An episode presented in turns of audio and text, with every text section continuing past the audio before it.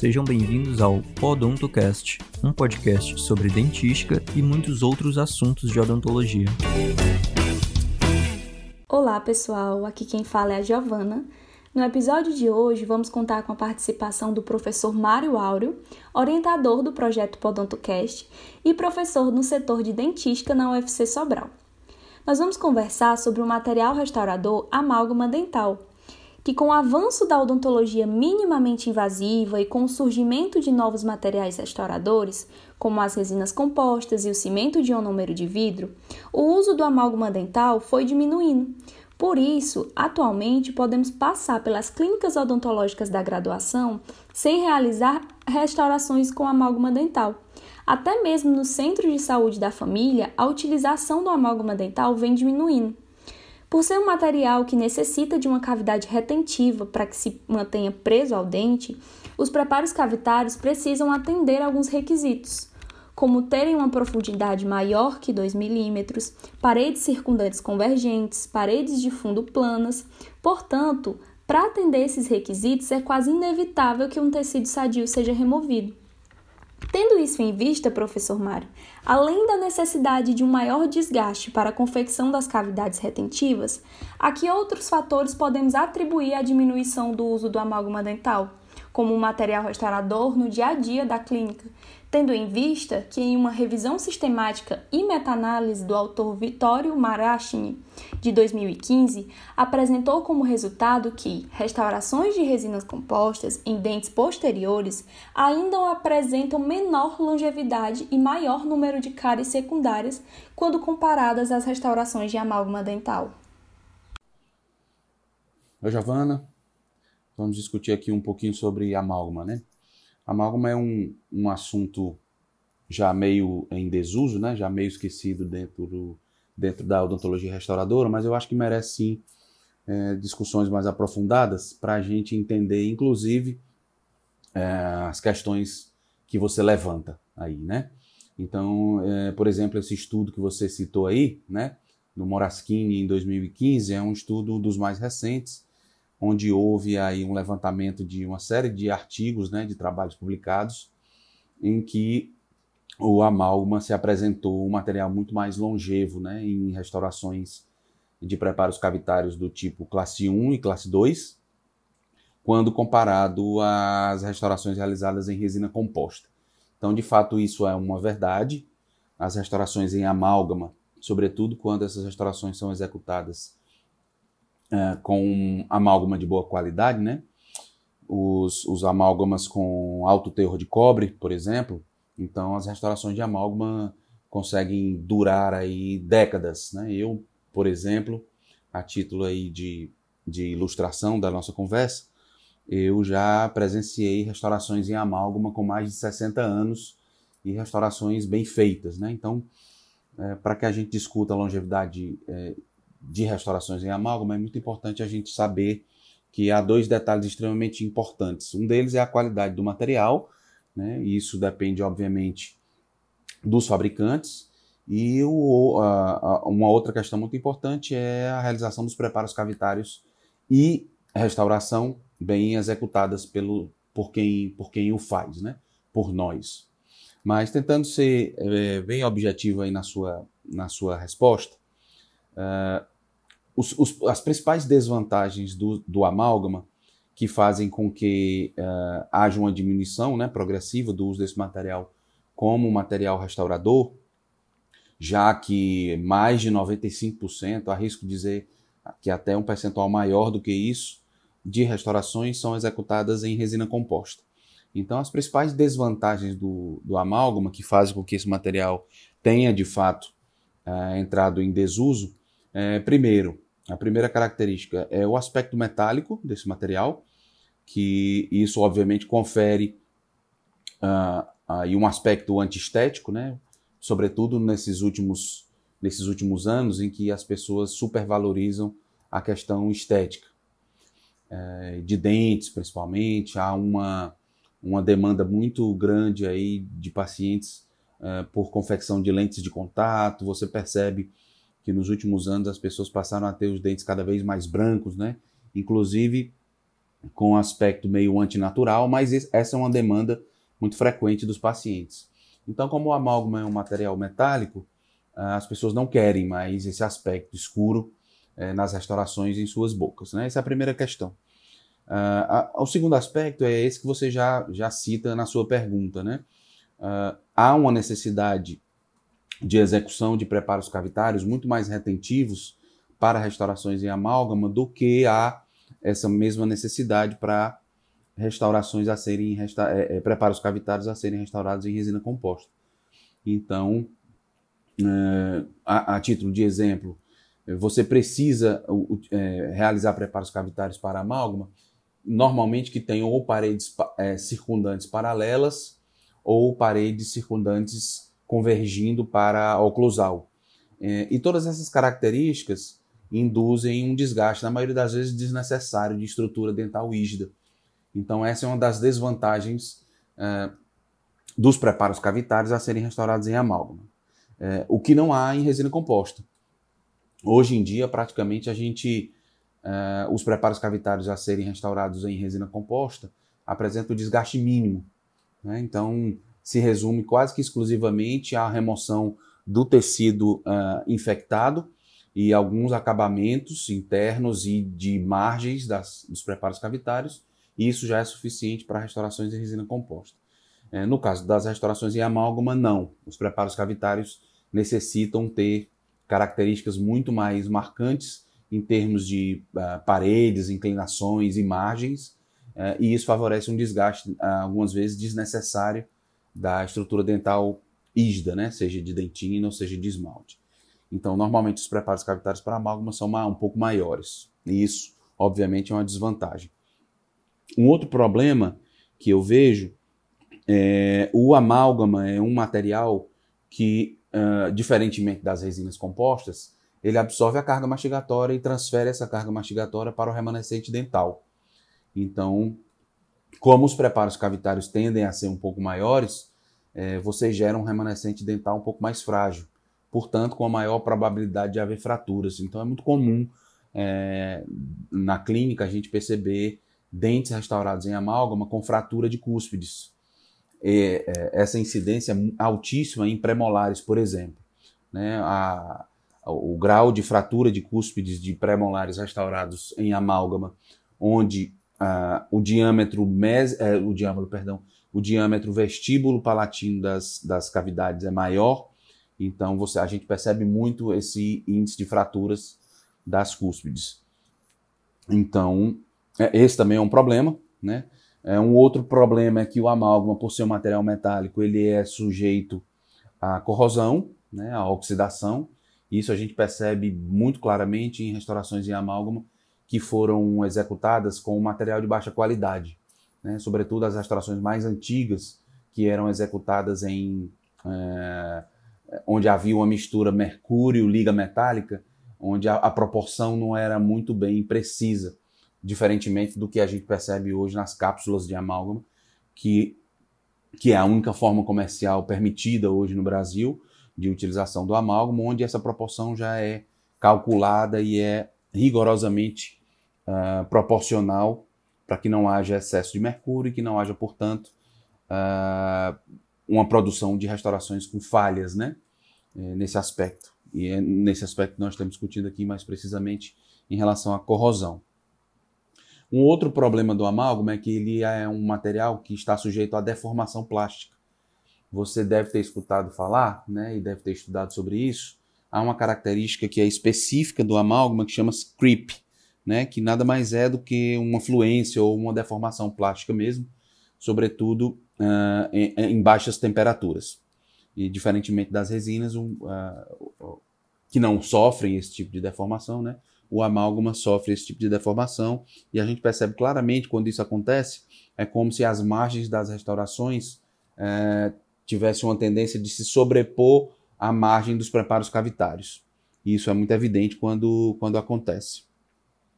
Uma outra questão importante também são os defeitos é, das, nas margens das restaurações provocados por fraturas principalmente quando os preparos cavitários são mal executados, onde não se obedece, por exemplo, uh, um preparo cavitário que permita um, um, volume suficiente de material restaurador que suporte as cargas mastigatórias sem haver fratura.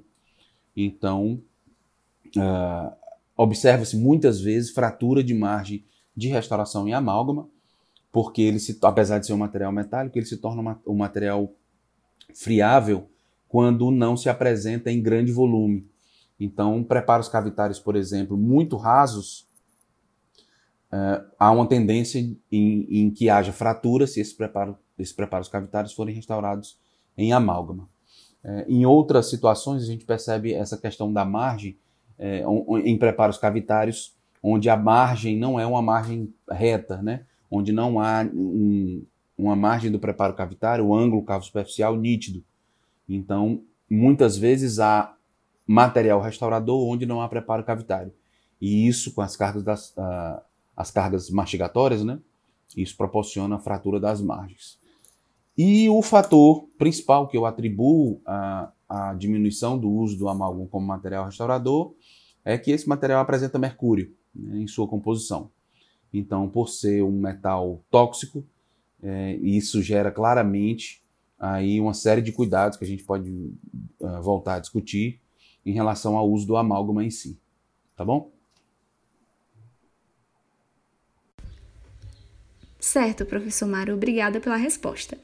De fato, é, o fator estético é um dos principais pontos fracos do amálgama dental.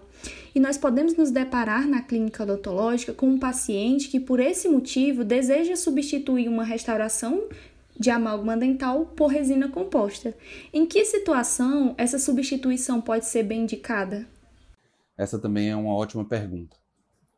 Uh, eu digo para você que eu mesmo já substituí várias restaurações em amálgama por restaurações em resina composta.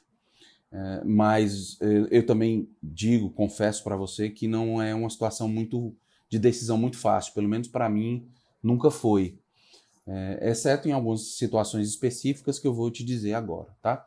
Mas é, em restaurações em amálgama com bom estado, mesmo sendo antigas, né, é, eu sempre, sempre é, tento convencer o paciente de que aquela restauração seria melhor para ele que ela fique, permanecesse do que houvesse, do que fosse executada uma substituição, tá? Mas há algumas situações em que a gente não consegue convencer o paciente.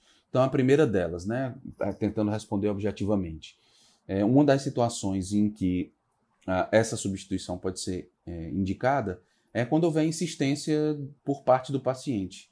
Né? Então, ah, se o paciente quiser, por uma questão estética, por um senso estético dele, ele não quiser mais ter restaurações metálicas na boca e decidir, né, e estiver certo disso, decidido, é, por substituir restaurações metálicas por restaurações brancas.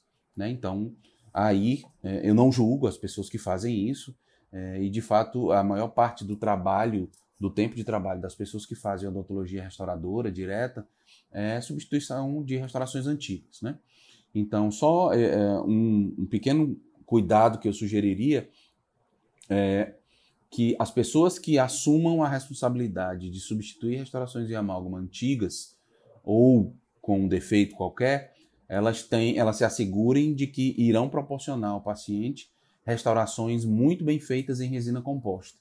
Né? E aí uma restauração muito bem feita em resina composta exige muito mais habilidade e conhecimento de quem faz é, do que uma restauração em, em amálgama. Tá? Então as, as resinas compostas são materiais muito mais sensíveis, há uma série de passos adicionais, né, passos clínicos adicionais, que a gente não vê na sequência clínica para restaurações em amálgama.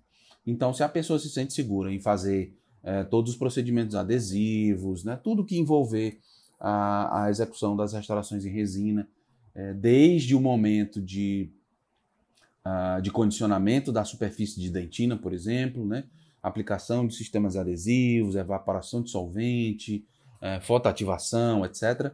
Então, uh, tudo bem, né? aí a substituição é, pode ser realizada. O problema maior que eu vejo é que às vezes as pessoas substituem restaurações antigas em amálgama, é, executam um, um, desgaste maior dos preparos cavitários e aí sob custo de exposição de dentina sadia, uh, e não conseguem conferir um procedimento adesivo eficaz. Então, em muitos casos de substituição de restaurações de amálgama por restaurações de resina, uh, quando há, né, quando não há esse sucesso eh, de garantir uh, um procedimento adesivo bem eficiente, né, há o caso de dor pós-operatória. Então, é, é como se o paciente não, não tivesse um problema real e, e você resolvesse a questão estética, mas criasse um problema real no que se refere à sintomatologia. Tá? Então, essa seria uma situação possível. O paciente decide, quer fazer e você sabe fazer, ótimo, certo? Não há contraindicação em relação a isso. É um cuidado muito especial que se deve ter é, em relação a, aos, principais, é, aos principais cuidados durante a remoção de restaurações em amálgama, sobretudo do que se refere à, à produção de vapores de mercúrio. Tá? Esse é um dos maiores cuidados que se precisam ter durante remoção de restaurações antigas em amálgama. Então, no que se refere ao uso de instrumentos novos, né, pontas diamantadas ou brocas novas, ou brocas, por exemplo, que ao invés de remover a restauração antiga por desgaste, é, remova por microfraturas. Então, é o caso, por exemplo, de uma ponta diamantada de numeração 1045, que ela atua desta forma ela gera fraturas nas, restaurações e reduz a produção de vapor de mercúrio. Porque a restauração, ao invés de sair toda em forma de pó, né, eh, ela sai em, em pequenos pedaços. Tá? Então, são, são vários cuidados né, necessários é, nesses procedimentos de substituição de restaurações em amálgama por restaurações em resina composta. Uma outra situação é que a gente pode indicar a substituição de restaurações antigas em amálgama por resina é, em situações em que houver comprometimento, estético relevante, claramente visível. Né? Então, por exemplo, restaurações em amálgama em premolares superiores, onde o paciente abre a boca e essas restaurações são perceptíveis. Restaurações é, em superfícies palatinas de dentes anteriores, que isso era muito frequente há muitos anos atrás. Então, pacientes aí já é, adultos e, ou idosos pode ser que apresentem esse, esse tipo de restaurações. Né? Então, sobretudo com os pacientes que têm uma grande abertura da boca e que durante sorrir, por exemplo, quando as pessoas sorrirem, aparecem muitos dentes e às vezes aparece superfície palatina é, e os pacientes apresentam restaurações metálicas, né? isso aí é, seria um fator de indicação de substituição por restaurações invisíveis, né? digamos assim. Restaurações em, em resina composta que são brancas. Uh, outras situações é restaurações em, em molares de pacientes também é, com sorriso muito amplo. Então há pessoas em que uh, a, a, pessoa ao falar né, ou ao sorrir você não consegue ver os dentes posteriores. É, mas há outras pessoas que quando sorriem ou quando falam você consegue ver quase todos os dentes. Então, se isso for uma característica da pessoa e essa pessoa tiver um senso estético em relação à cor das restaurações uh, de, de amálgama, uh, isso também poderia ser um fator de indicação, mas sem deixar de levar em consideração todas essas questões anteriores que eu falei. Tá? E eu acho que a, a, a principal situação em que a gente indicaria a substituição de restaurações em amálgama seria restaurações com infiltração marginal evidente, restaurações uh, com sintomatologia de dor, uh, restaurações com aspecto uh, radiolúcido por baixo da restauração onde você percebe uh, em, algum, em alguns momentos, em algumas situações, que aquela radiolucidez não se trata de material de proteção do complexo dentino pulpar, né? e sim uma possível evolução de um processo de cárie, é, ou uma restauração fraturada, ou uma restauração com desgaste excessivo, ou com sinais de corrosão bastante evidentes, né? Ou, em último caso, é, é, o paciente apresenta o fenômeno de galvanismo, né? que é o fenômeno de passagem de corrente elétrica entre uma restauração e outra. Isso, obviamente, não, não acontece com as restaurações em resina composta, porque não são metálicas, mas acontecem com restaurações em amálgama. Tá? Então, eu acho, resumidamente, é, essas seriam situações onde a gente indicaria a substituição de uma restauração antiga em amálgama por uma restauração nova em resina composta. Certo, professor. Obrigada. Então, como o professor comentou, né, na hora de substituir restaurações de amálgama por restaurações em resina composta, uma das principais preocupações é a liberação do mercúrio, que é um material tóxico. Então, sobre essa toxicidade do mercúrio, nós vamos conversar em um próximo episódio. Então, a nossa conversa sobre a amálgama dental se encerra aqui, porém, nós teremos um próximo episódio para continuar e concluir essa conversa. Muito obrigada por terem nos escutado até aqui. É, nos mandem qualquer dúvida, sugestões nas nossas, no nosso Instagram, que vai estar aqui na descrição desse episódio. Então, gostaria de agradecer ao professor Mário pela participação e até o próximo episódio, pessoal.